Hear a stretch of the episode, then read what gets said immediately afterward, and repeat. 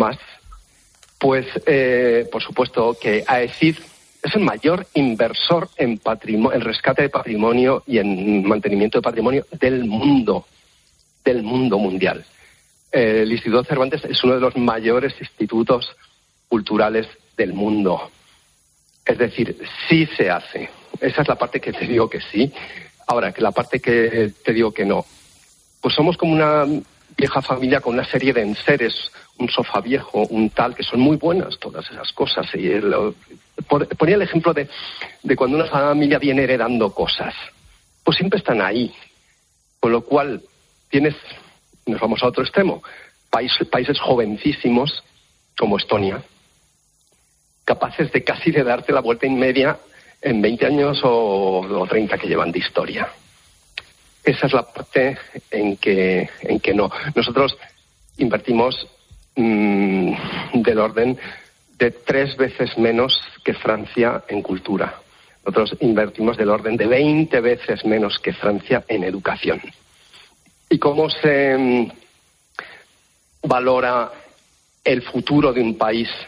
Pues básicamente por la educación de las nuevas generaciones que hoy día estás, estás cultivando y por la eficiencia productiva que tiene. Bueno, pues mm, nosotros en ese sentido vamos muy, muy atrás. Por eso te digo que sí y no, hay que hacer muchísimo más porque no somos conscientes realmente de, de los retos que tenemos. Pues continuará. Ya hablaremos. Ramiro Villapadierna, nuevo director de la Oficina del Español en la Comunidad de Madrid. Toda la suerte, Ramiro. Un abrazo muy fuerte. Muchísimas gracias a la interna por interesaros ya por este proyecto. Gracias. Su suerte, amigo. Chao, chao. Qué buen tipo, qué pedazo periodista y ojalá tenga suerte, ¿verdad? Sí, claro que sí. Que le vaya bien. Claro Eso que es lo importante. Y que un periodista acceda a este tipo de. Ya me parece bien, porque aquí como estas cosas a veces entra, con todo mi respeto, entra cualquiera. Y los periodistas, hay periodistas que merecen, digamos, ser considerados este es en uno los de ámbitos ellos. profesionales. Y este es uno Sin de ellos. duda, Este es uno sin de duda. ellos, sin duda. Bueno, eh, entramos en el politiqueo patrio. Tengo mucha plancha. Mm, capítulo, reforma del Código Penal y reacciones. Necane. En las últimas horas ha aumentado ese malestar entre los varones socialistas después de la reforma del Código Penal para eliminar el delito de sedición, también rebajar las penas por malversación. Hoy hemos escuchado al presidente aragonés, a Javier Lambán. El Estado, eh, frente a los intentos de los independentistas, eh, no solo eh, no eh, debe desarmarse, sino que debe rearmarse, malversar fondos públicos para financiar la comisión de un delito tan gravísimo como el que cometieron los independentistas catalanes. Eh, lejos de eh, tener ningún tipo de consideración actuante, debería eh, tener justamente una consideración agravada. Y mientras tanto, desde Ferraz intentan sofocar las críticas en el PSOE por esa rebaja de la malversación. Ricardo Rodríguez, buenas noches. Buenas noches. La revolución imprimida al Código Penal ha extendido el desconcierto o directamente el rechazo dentro del PSOE, aunque muchos eluden hacerse oír ante la entrega a los postulados de Esquerra. La rebaja de la malversación ha puesto de manifiesto que Pedro Sánchez va para un lado y buena parte de la organización por otro. El núcleo duro del presidente busca evitar que el fuego amigo prenda en los territorios, mientras el golpe de Emiliano García Paje ha sido interpretado como una ruptura y es señalado por desleal. Aún así, saben que como Paje o Javier Lambán, otros líderes y cientos de alcaldes se presienten en peligro ante las elecciones. A quienes se presentan, les votan por las siglas, lanzan desde la cúpula a modo de aviso. La marejada ha obligado a la dirección del Grupo Socialista a volcarse con su bancada y alardea sin sombra de duda de la disciplina de voto. Desde el anonimato hay quienes se resienten de que la contraparte separatista hable de referéndums. La Moncloa confía en pasar página con las navidades endulzadas por el nuevo paquete anticrisis. ¿Cómo veis? Ayer García Paje, hoy Lambán. No sé si Lambán hará lo que la semana pasada o a la fuerza, a la fuerza Orcán. Maite. A ver, yo quiero pensar que, que lo que están diciendo, lo que dijo fundamentalmente Paje ayer, que yo creo que sí marcó una, una línea roja y fue absolutamente explícito, ¿no? Y que coincidió con lo que piensan muchos españoles. A mí me gustaría pensar que es absolutamente sincero y que tiene que ver más con sus convicciones eh, que rechazan completamente lo que está haciendo su partido, lo que está haciendo eh, su jefe de filas, más que con sus intereses electorales, ¿no? Porque eh, esa es un poco la duda, ¿no? Si todo esto se ha convertido también en un pequeño teatrillo, ¿no? Donde, donde casi es obligado que los varones digan esto, porque naturalmente, como bien eh, decía ahora eh, nuestro compañero, al final tienen que verse las caras con los electores dentro de cinco meses y a pesar de lo que considera Moncloa, que todo esto se va a olvidar y que una vez que comamos el turrón ya nadie se va a acordar de, de todas estas aberraciones jurídicas que está haciendo el gobierno y políticas, yo creo que eso sí pesa en el ánimo de los electores. Entonces, eh, esa es la gran duda. Yo quiero pensar que es así porque, porque el señor Paje hubiera dicho lo que dijo ayer si no tuviera unas elecciones a la vuelta de la esquina. Esa es la, pregunta. El señor Lambán. Eh, secundaría lo que dijo el señor Paje ayer si no eh, se viera en la necesidad de mm, marcar distancias con el presidente del gobierno? Mm, insisto, quiero pensar que sí, quiero pensar que ese es el socialismo que todavía eh, iba a decir eh, sobrevive, no sé si sobrevive o malvive ¿no? dentro, dentro del Partido Socialista. Quiero pensar que es así, pero claro, todo hace también indicar que esto tiene mucho que ver con los intereses electorales y que además podría ser parte de un teatrillo, es decir, polis buenos y polis malos. lo que los pasa es que, si me permite, Maite, cuando llevamos semanas, yo el primero, ¿eh? diciendo, ¿y los varones van a tragar?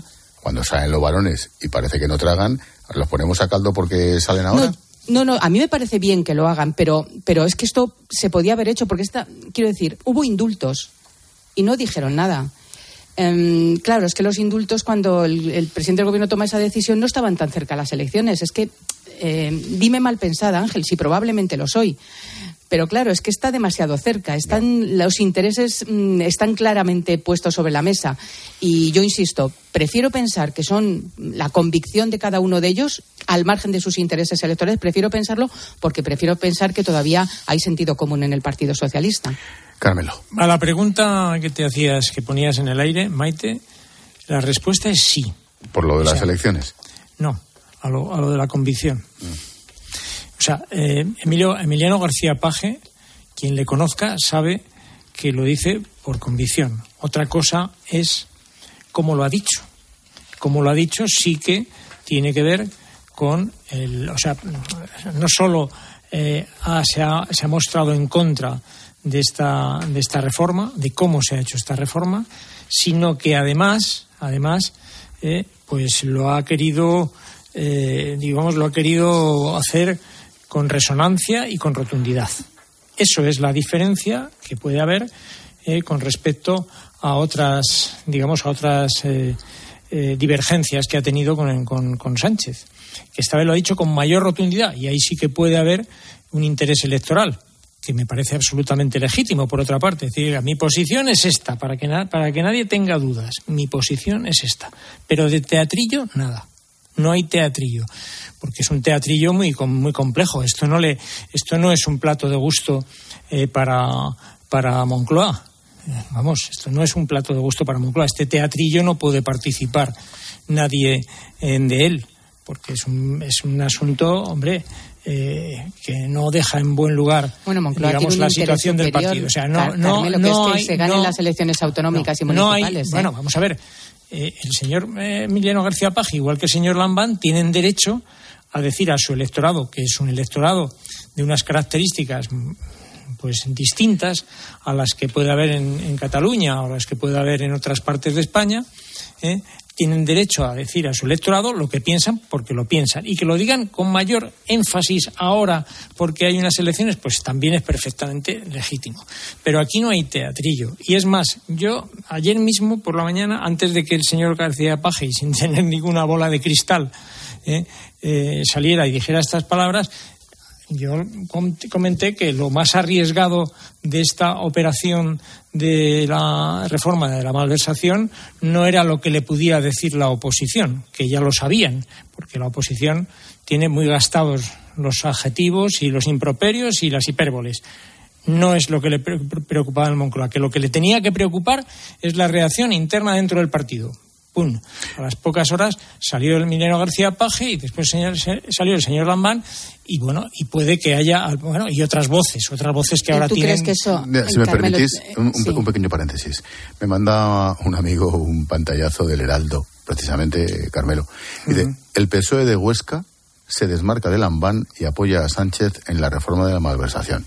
Bueno, pues es el PSOE de Huesca que, bueno, pues será, digamos, más sanchista o, lo que sea. Esto ya son cosas internas de los partidos, pero bueno, en cualquier caso, el señor Lambán es el candidato. Va a ser el candidato eh, otra vez eh, a la presidencia del Gobierno de Aragón en las próximas elecciones autonómicas. No es una persona cualquiera y que se manifieste en los términos que lo ha hecho, claro que tiene su importancia. Y aquí no hay teatrillo que valga porque este, esta escenografía no le gusta a nadie. Mm. Pero vamos, yo, solamente una, sí, una apreciación eh, sobre lo que decía Carmelo. Eh, yo no digo que hayan quedado todos en, en, distribuirse los papeles.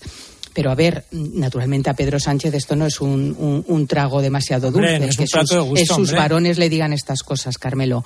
Pero, pero él sabe perfectamente que necesita también que sus propios varones marquen distancias porque sabe perfectamente a qué electorado se enfrentan sus varones. no es probablemente el, electorado que, diría que sí a lo que ha hecho él. Quiero decir circunstancia para, para, para, Sánchez es un palo. Mira, eh, dentro, ¿crees que es un palo que le diga Paje esas cosas? Claro que es un palo que le diga Paje esas cosas y que se la diga Lambán y que... no, no lo que le diga Oye, si me permitís, dentro del Carajal, otro colega que conoce muy bien la provincia de Huesca, me dice, el PSOE de Huesca no puede ver a Lambán. Sí, es que, bueno, pues lo que te digo, que son las, son las cosas internas de los partidos. O sea, que en los partidos pasan cosas que, que nos pasan inadvertidas hasta que saltan estos, estos, digamos, estas divergencias en público. Pero, pero pasan muchas cosas internas en los partidos. En, el Partido Socialista, en, eh, no, te quiero contar en Podemos, y en el Partido Popular. Bueno, el Partido pero, Popular. Ahora toca, pero ahora toca esta. Pero ahora toca el PSOE. Y el PSOE, claro, que hay, que hay cosas, hay, hay sus diferencias en. Eh, y sus disputas entre líderes de las regiones, dentro de la misma región. En fin, esto es esto está en la vida de los partidos. Está, en el ADN de los partidos. Hablando, hablando de discrepancias, el capítulo de la ley solo es sí es sí también ha abierto hoy una puerta nueva, incluso dentro del Consejo de Ministros. Hoy ha habido un nuevo capítulo. El Supremo se ha pronunciado en la sentencia del caso Arandina sobre esa ley del solo sí es sí. Va a ser obligatorio revisar las condenas para aplicar la pena más favorable. De momento hay más de 60 condenados que se han beneficiado o bien se han rebajado las penas o han salido de prisión. Hoy la ministra de Justicia, Margarita Robles. De Defensa de defensa, perdón, Margarita Robles ha defendido el papel de los jueces, no son los culpables. Y los jueces de España podemos decirlo alto y claro. Son un orgullo para nuestro país. Cumplen con su obligación. Son el baluarte esencial y fundamental del Estado de Derecho. Conocen la ley, aplican la ley. Ellos no hacen la ley. Si hay fallos, son de la ley y no son fallos de los jueces. Irene Montero, en cambio, defiende que la ley es sólida y que es suficiente la enmienda que añadirán para que los jueces conozcan la motivación del Gobierno. La ley del solo sí es sí es una ley sólida que permite al Estado por primera vez proteger a todas las víctimas de violencias sexuales, a las que denuncian y a las que no. Lo que el legislativo puede hacer es facilitar la interpretación de la norma, dejar claro cuál es la, la intención del legislativo, por tanto, facilitar la aplicación y la interpretación de la norma y eso es en lo que estamos trabajando. Bueno, pues un bofetón de, ¿no? Un bofetón de la, ministra, de la ministra de Defensa, Irene Montero, eh, pues, y, bueno, pues eh, a mí me parece que esto que cuenta eh, la señora Montero de que de que con esa enmienda con la que pretenden guiar la interpretación de la ley esto es la solución, pues no, se equivoca, porque no es vinculante y porque, porque no tiene fuerza jurídica y por tanto pues es bueno, pues puede contribuir a intentar evitar porque es verdad que, oye, que hay audiencias provinciales que dicen una cosa, que esto hay que interpretarlo. No, no, depende del caso. Es que eh, depende de cada caso, claro. Claro, depende, bueno, exactamente. Pero, bueno, ya, pero, pero hay, audiencias, hay audiencias provinciales. Acuérdate, por ejemplo, la de La Rioja, pues 50 casos y 50 casos que dijo que no se podían rebajar las penas. O sea, en fin, eh, esto todo. Pero, pero en cualquier caso, la enmienda Hoy el Supremo ha dicho que hay que rebajar las penas siempre y cuando el tribunal lo considere. Y que con esto, o sea, al fin y al cabo la enmienda, esta pues no deja de ser una, una ñapa, una ñapa eh, que no resuelve el problema de fondo. Esta ley se hizo con la mejor intención y desde luego no con la intención ¿eh? estoy seguro de que salgan los violadores a la calle. Pero hay una grieta, una grieta que hay que tapar cuanto antes. Yo no sé cómo, porque no soy experto jurídico y no voy aquí a pontificar sobre lo que no sé. Pero lo que sé es que esa grieta hay que taparla cuanto antes y hay que tener la modestia, hay que tener la modestia, la humildad ¿eh? de decir, oiga, esto no lo hemos mm, hecho bien y por tanto vamos a corregirlo. Eso es lo que dijeron dos ministras del gobierno en pocas horas de, que se produjera esta, de que saltara esta polémica. Eh, la ministra Montero eh, y La ministra Montero, ha dicho eso y lo contrario. bueno, no, perdón, yo lo que le escuché. ¿Irene o María Jesús? No, no, hablo de María Jesús. María Jesús dijo eso y lo contrario. Bueno, pues yo lo que le escuché a las pocas horas es que había que corregir. Y, Pilar Alegría, que es la secretaria de. tiene un cargo en el partido importante, ¿no? Pues pues dijo lo mismo, que había que corregirlo. Esto es así. Sin embargo, pues Irene Montero cree que no, que no, que no, que no hay que corregirlo porque esto lo que hay que es poco a poco y dejan. No, poco a poco no, porque poco a poco pasan cosas que no nos gustan y que no estaba previsto que pasaran o no era la intención de la ley que pasaran y están pasando. Y esto martillea sobre, sobre este proyecto. Bueno, aquí, aquí también hay polis buenos y polis malos, ¿no? En este caso la ministra de, de Defensa, que yo creo que sí que eh, ha explicado pero esto no será un teatrillo, Maite. Pero tampoco. Mm, aquí, la ministra de Defensa tiene unas broncas, perdona que te haya interrumpido, con las broncas con Irene Montero de Órdalo a la Grande, ya te lo digo. Sí, pero que quiero decir que al final lo, lo que todo esto demuestra es que el responsable es el presidente del gobierno, porque mm, la señora eh, Margarita Robles ha dicho una cosa que me parece absolutamente correcta y es que mm, a, los jueces hay que defenderlos y que los jueces toman decisiones respecto a lo que los legisladores deciden. Pero claro que ellos tienen un margen de, decisión. Y sin embargo, la señora Montero, R que R, eh, a la que tú de alguna manera exculpas porque dices que no tenía intención. Hombre, claro, solo faltaría que, esta reforma eh, del Código Penal lo hubiera hecho para que los, violadores salieran a la calle. Pero Carmelo, decía, Solo faltaría, Maite, si yo si, ya lo sé, solo faltaría, pero habrás escuchado como yo algunos políticos decir es que ustedes han sacado una ley para que salgan los violadores a la calle. Hombre, eso no es. Bueno, yo lo que sí no me parece tampoco serio porque no se hizo con esa intención. Yo lo que, sí creo es que los políticos no están para tener buenas intenciones, sino buenos hechos y un ministerio como el Ministerio de Igualdad. ¿eh?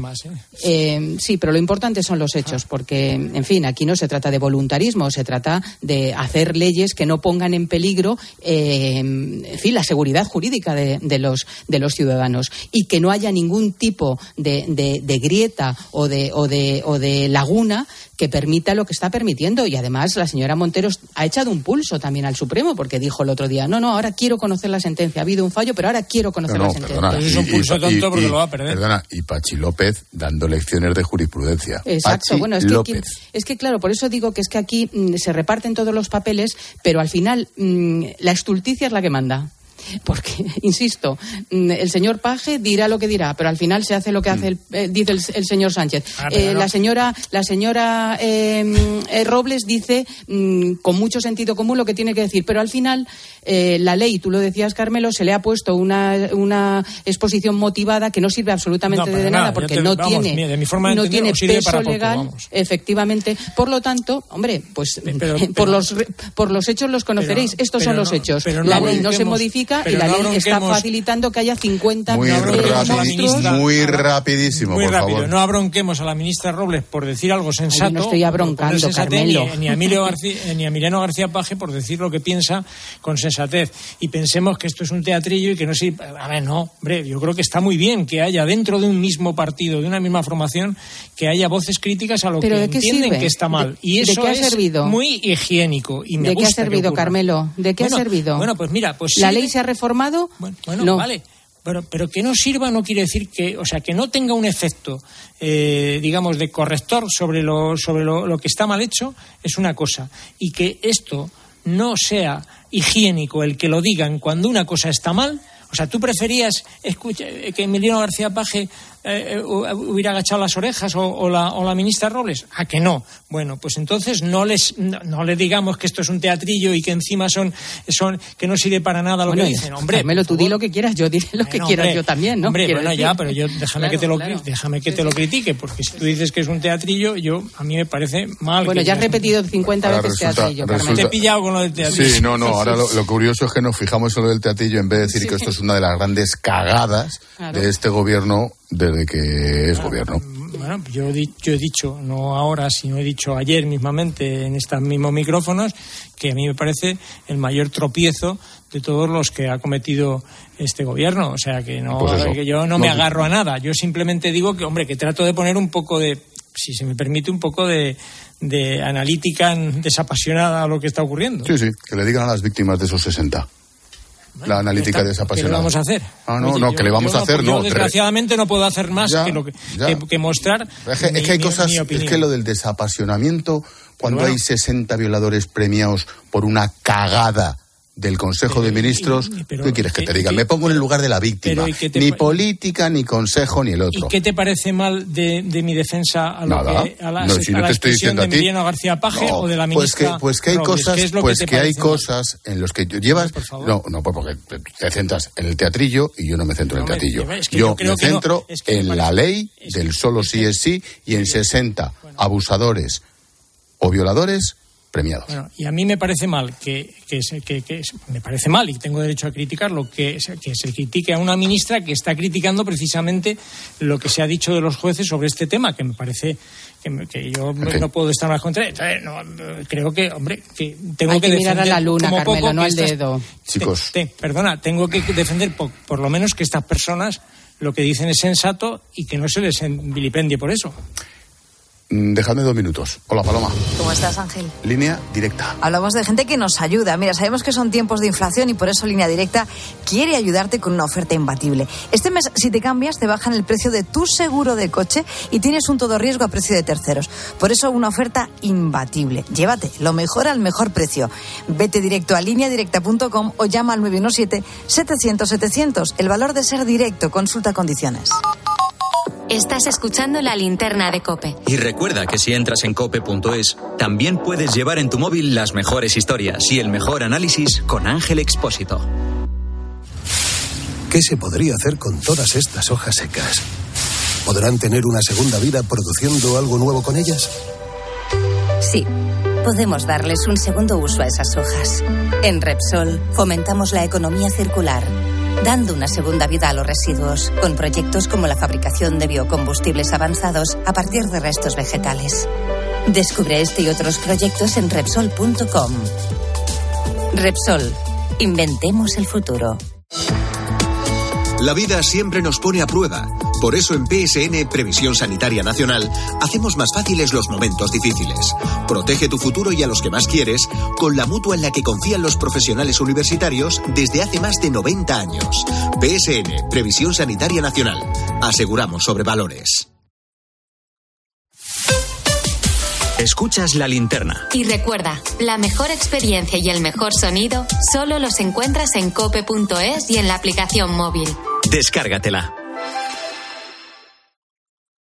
Estas gafas me han salido por solo 29 euros. ¿A qué parecen más caras? Pues son mis 29, las gafas completas de Sol Optical por 29 euros. Infórmate en soloptical.com.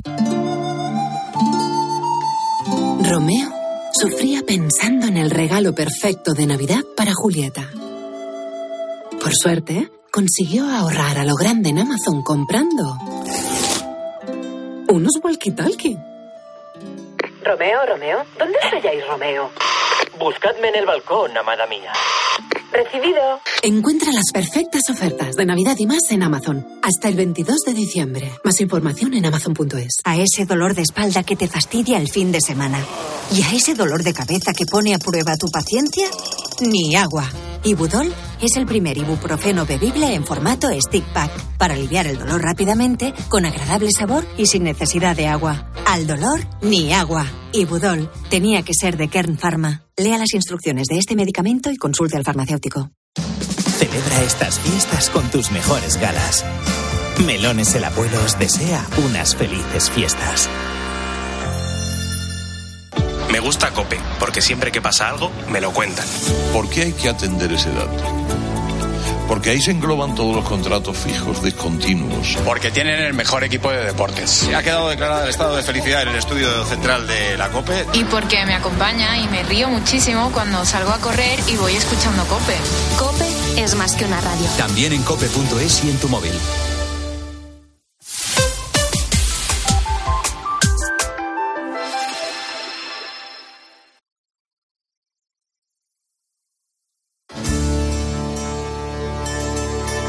Expósito.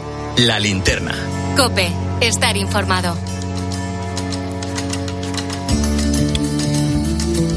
Tiempo de tertulia con Carmelo Encinas, con Maite Alcaraz. Me quedan cinco minutos para que llegue Julio César Herrero. A ver si nos da tiempo a tocar por Es lo menos. necesario que venga. Sí, sí, chico, la pasta que cobra pues tendrá que ganársela, por lo menos.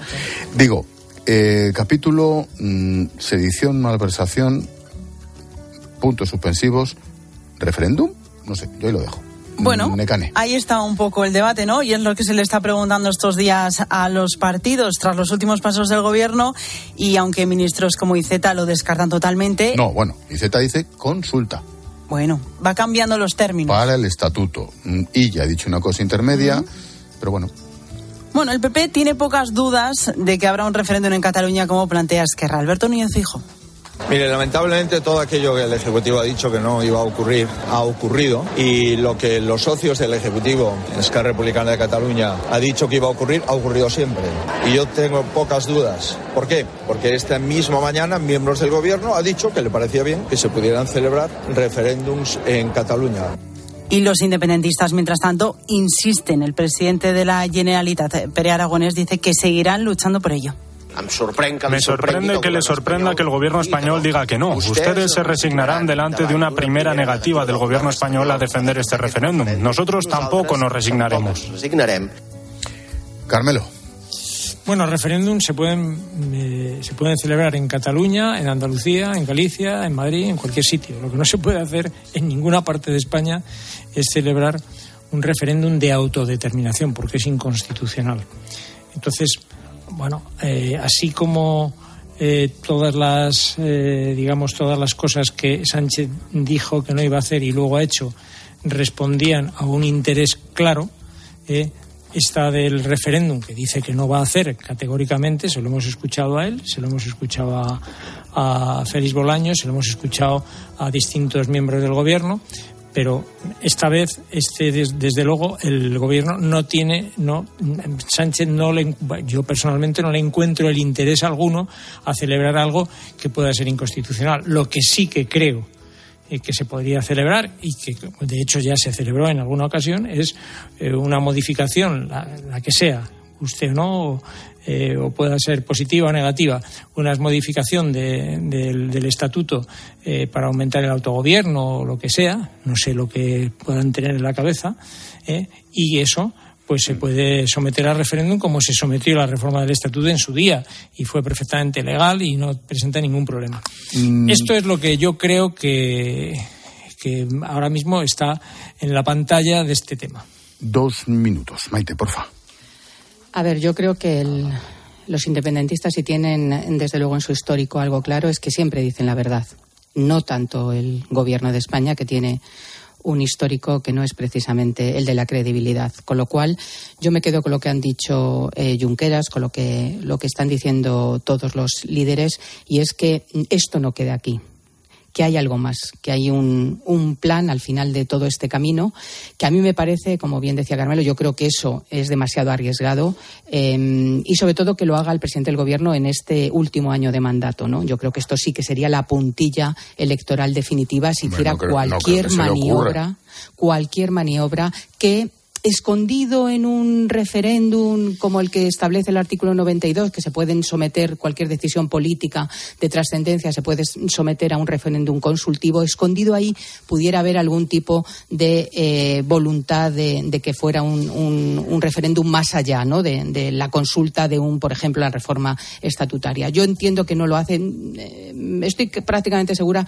que no lo haría porque, porque este año es muy delicado, pero sí tengo la misma la convicción de que lo va a hacer. Si vuelve a repetir mandato, lo hará en la próxima legislatura. Yo no, no lo creo, sencillamente porque no le veo la conveniencia, no le veo la ventaja para, para, para, el, para Sánchez ni para el Partido Socialista. Tampoco la malversación. No, no, ahí, sí se le, ahí, sí le veo, ahí sí le veo una posible ventaja. No para esta legislatura, sino a lo mejor para la próxima. Ahí sí le veo, sí le puedo ver la ventaja. No le veo, eh, a mí me parece que es un error esta esta, esta maniobra, pero eh, sí que le puedo ver eh, la ventaja que le puede producir al, a, a, las, a, los intereses de Sánchez. Mm. Pero desde luego no le veo para nada en la celebración de un, de un, de un referéndum que pueda tener algo que ver hablando, con la determinación. Hablando del rey de Roma, lo digo por Sánchez. Julio César Herrero, buenas noches. Buenas noches, Ángel. Hola, Maite. ¿Qué tal? Buenas noches. Va, estoy increíble. Hola, Carmelo. Pero, pero, escucha, si no te ha preguntado cómo estás, solo te da las buenas noches. ¿eh? Sí, es verdad, no, es verdad, El que te dice cómo estás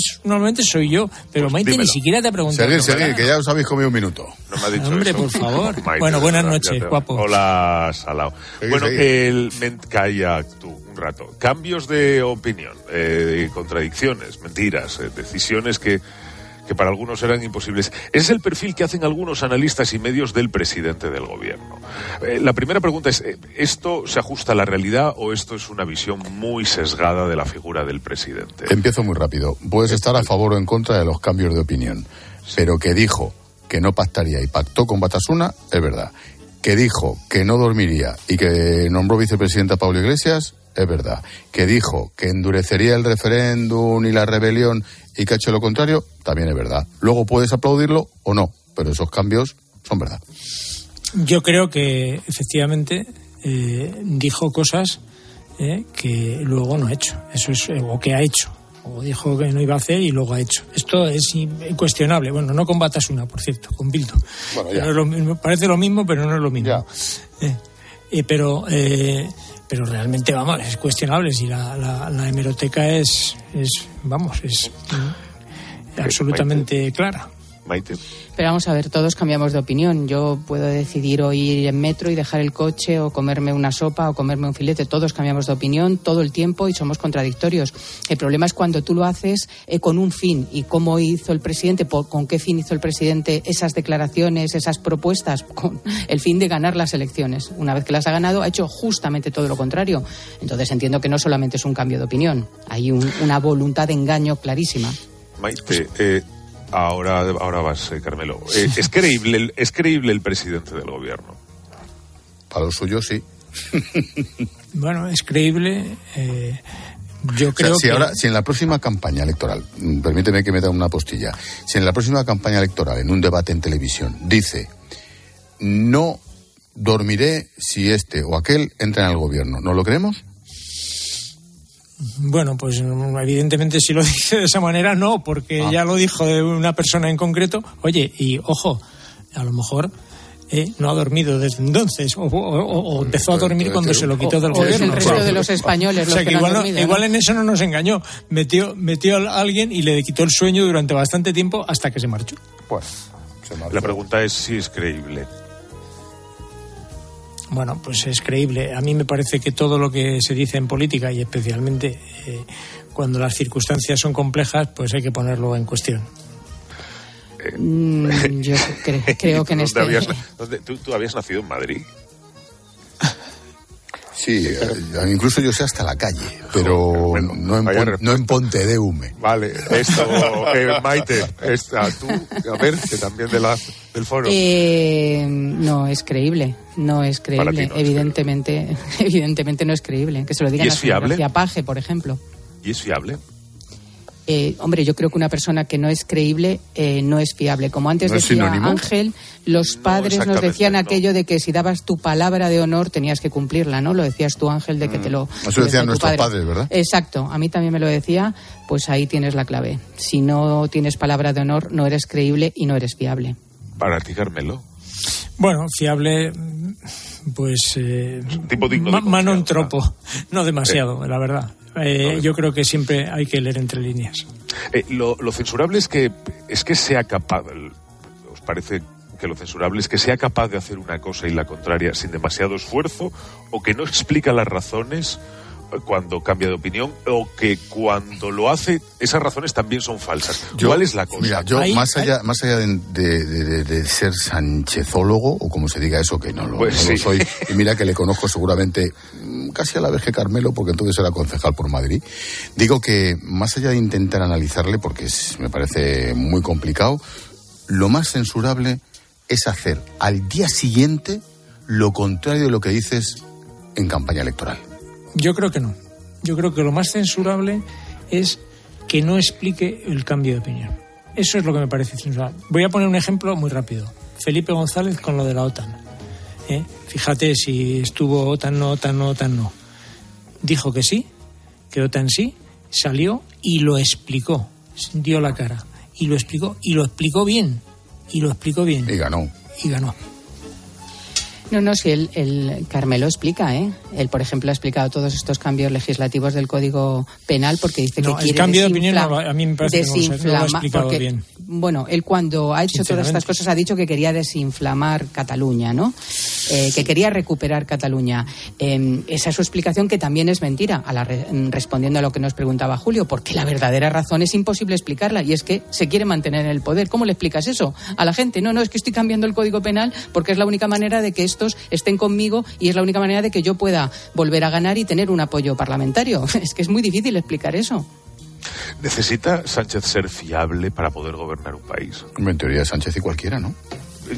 Bueno, eh, en Sería lo deseable, pero- la- en la teoría sí, siempre se dijo que eh, era uno de los atributos del líder, pero no lo sé si realmente lo es o no lo es. Porque si no es fiable, eh, se puede gobernar un país sin ser fiable. Claro que sí. Lo dirán las encuestas, lo dirán las elecciones, claro. Claro que se puede ver. Fíjate cuántos, eh, no solo en el caso de Sánchez, hay muchos casos donde la fiabilidad ha brillado por su ausencia. Se ha dicho, se ha prometido una cosa y se ha hecho otra. O sea que no. Pues yo- creo yo que, que se puede, que no es lo deseable, de acuerdo, pero que es posible, joder, que sí es posible. Yo, yo estoy bastante de acuerdo. Yo es que creo que al final la gente piensa que la verdad está muy sobredimensionada ¿eh? y que Está muy sobrevalorada incluso, ¿no? exacto que, y que al final eh, la mentira tanto da y esa es una yo creo que es una situación bastante desgraciada que tiene la política actual Y por eso, por eso me parecía, me parece importante a la anterior pregunta eh, que cuando uno eh, tiene un cambio tan abrupto de opinión, tiene la obligación de explicarlo, porque si lo explica, lo explica bien y tiene una razón de ser, pues oye, pues la gente lo puede entender, pero si no se explica, pues mal asunto. ¿Es, es preferible una actitud como la suya, de falta de credibilidad, de fiabilidad, o, o la previsibilidad de la que hablaba Rajoy? En un líder, ¿eh? En un Bueno, presidente de gobierno, más que en un líder ya, político. ya que sacas a Rajoy, como lo Sí. sacas tú y no lo yo, Sí, porque si no no. me regañan, me regaña Ángel, eh, tampoco fue muy previsible cuando, cuando habló de la bajada de impuestos. Eh, Prometió una bajada de impuestos y lo primero que hizo es subirlo. Luego eh, sí, que si me encuentran en la caja, lo que sea. Pero bueno, o sea que Bueno, al final. qui- qui- quizá, quizá le- le- en lo que no fue previsible no, no era un tema de tanta trascendencia como. Bueno, presumía pues, parece de, ser, de- de ser previsible y es verdad que era, hombre, en términos generales era bastante previsible, pero Eso es mejor. no que- sé si esto es una no sé si ser ser previsible también es una es una, una virtud Yo tengo, mi- yo tengo mis dudas Ah, también. claro Sí, no sé si es una virtud a veces oye la política te exige eh, que hagas movimientos eh, eh, que no tienen nada que ver con lo que parece que vas a hacer o sea, que Mm. previsiblemente vas a hacer Yo es que creo que hay que ser previsible en lo importante, o sea, en las cosas fundamentales, ¿no? De, de un Estado. Y luego, evidentemente, la política te puede hacer eh, cambiar de posición. Y yo he criticado mucho a Rajoy precisamente la subida de impuestos a las clases medias, ¿no? Pero, hombre, en lo fundamental yo creo que los españoles estaban más tranquilos con Rajoy que con Pedro Sánchez. ¿Qué me queda, Ángel? Pues un minuto. Eh, si la fiabilidad y la credibilidad no son valores atribuibles al presidente del gobierno, sí parece que lo sea el de la resistencia. Pero lo es en sí mismo a pesar de que resista traicionando, según algunos, principios fundamentales. Hombre, yo otra otra cosa no. Pero de la resistencia. Claro. vamos, en fin, No, luego, eso- luego, eso es un luego- maestro. luego puedes poner a parir que no Lo tenía que, que sea, resistir. pero- pero vamos, pero que es un, ma- que es un maestro A mí- de la- a mí- Pero el valor es el valor el valor es resistir siendo fiel a los principios, Ah, bueno. traicionándolos. Sí, porque sí, es que, claro. claro, o- o- para resistir traicionando los Bueno, principios no a parece mí, que sea muy bueno, complicado. ¿no? independientemente de esto de estos cambios y tal, hay que, hay que reconocerle que tiene una capacidad de, de levantarse, ¿eh? porque le hemos visto levantarse cuando estaba muerto, cosa que no hemos visto de ningún político, cuando estaba complet, políticamente muerto, acordaros cuando Sí, lo sacaron. O sea, y esto No vamos. pues, hay que reconocerle que, bueno, en fin, no lo Bueno. hace cualquiera. Familia, que nos vamos. Maite, Carmelo, gracias. Un Un abrazo, abrazo. adiós. Venga, Julius, hasta mañana. Hasta mañana, Salao. Adiós.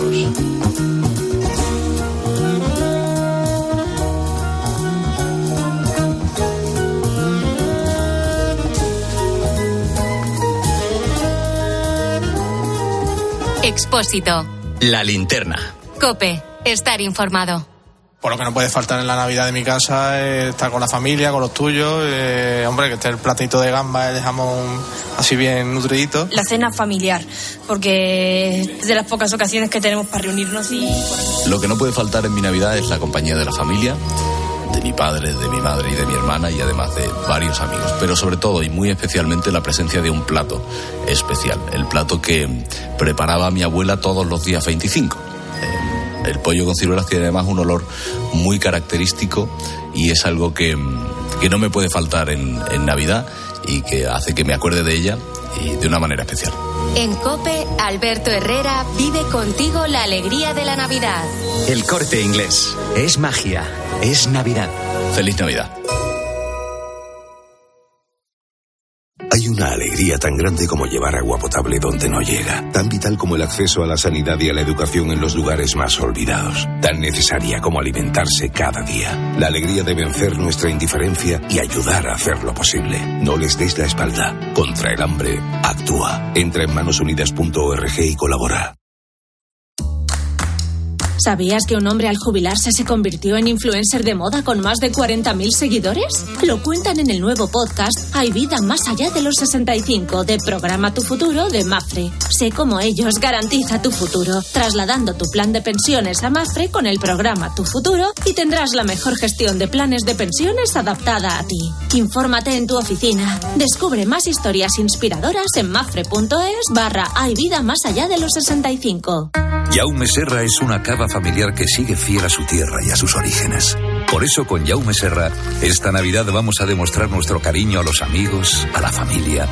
Vuelve a reunirte con los tuyos y a brindar por los mejores momentos con tu cava favorito. Cava Jaume Serra, el amigo que nunca falta a la cita. Hace ya mucho tiempo, un pintor de Huesca prometió a un viejo amigo que si le tocaba la lotería, le ayudaría a financiar uno de sus proyectos. Más tarde, aquel pintor de nombre Ramón Acín ganó el gordo de Navidad y siendo fiel a su promesa, ayudó a su amigo Luis Buñuel a filmar Las Urdes Tierras sin Pan, una referencia de nuestro cine. Un sorteo extraordinario lleno de historias extraordinarias. 22 de diciembre, Lotería de Navidad. Loterías te recuerda que juegues con responsabilidad y solo si eres mayor de edad.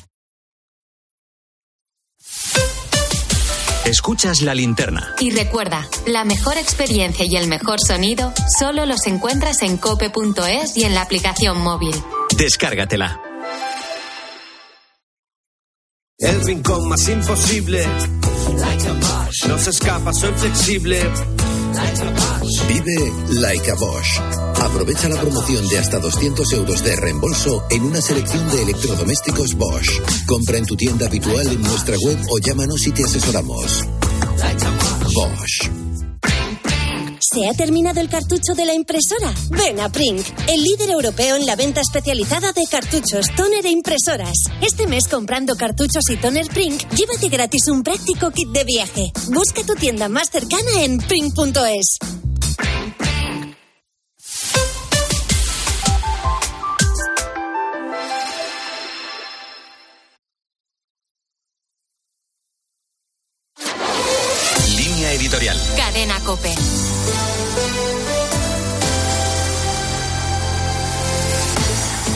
Consejo de Ministros ha aprobado el anteproyecto de ley de familias, un paso más en el empeño ideológico del Gobierno de utilizar las leyes para remodelar las concepciones sobre la persona y la familia en nuestra sociedad.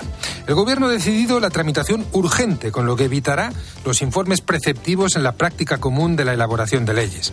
Esta norma va mucho más allá de facilitar la conciliación entre familia y trabajo y ayudar a las mujeres a la plena integración laboral, cuestiones que hace tiempo debieran haberse implementado. Por una parte, se orienta a devaluar y diluir el concepto mismo de familia, con la inclusión de al menos 16 modelos. Por otra, confirma la pretensión de limitar gravemente el derecho constitucional de los padres en lo que se refiere a la educación de sus hijos, al impedir por ley que los padres puedan negarse a que sus hijos reciban la educación sexual que se establezca en los centros educativos. Esta nueva ley vuelve a cometer el error de considerar implícitamente que la responsabilidad de educar a los hijos no corresponde en primer lugar a los padres, sino al Estado. El anteproyecto de ley prohíbe explícitamente el denominado PIN parental, una forma de garantizar que los contenidos ofertados en el colegio no sean contrarios al derecho de los padres a educar a sus hijos según sus convicciones. Lo que no acaba de entender la ministra de Derechos Sociales y Agenda 2030, Yone Belarra, es que ese derecho de los padres es un principio constitucional que no se puede violentar impunemente y que un gobierno no puede imponer su ideología a través de la educación.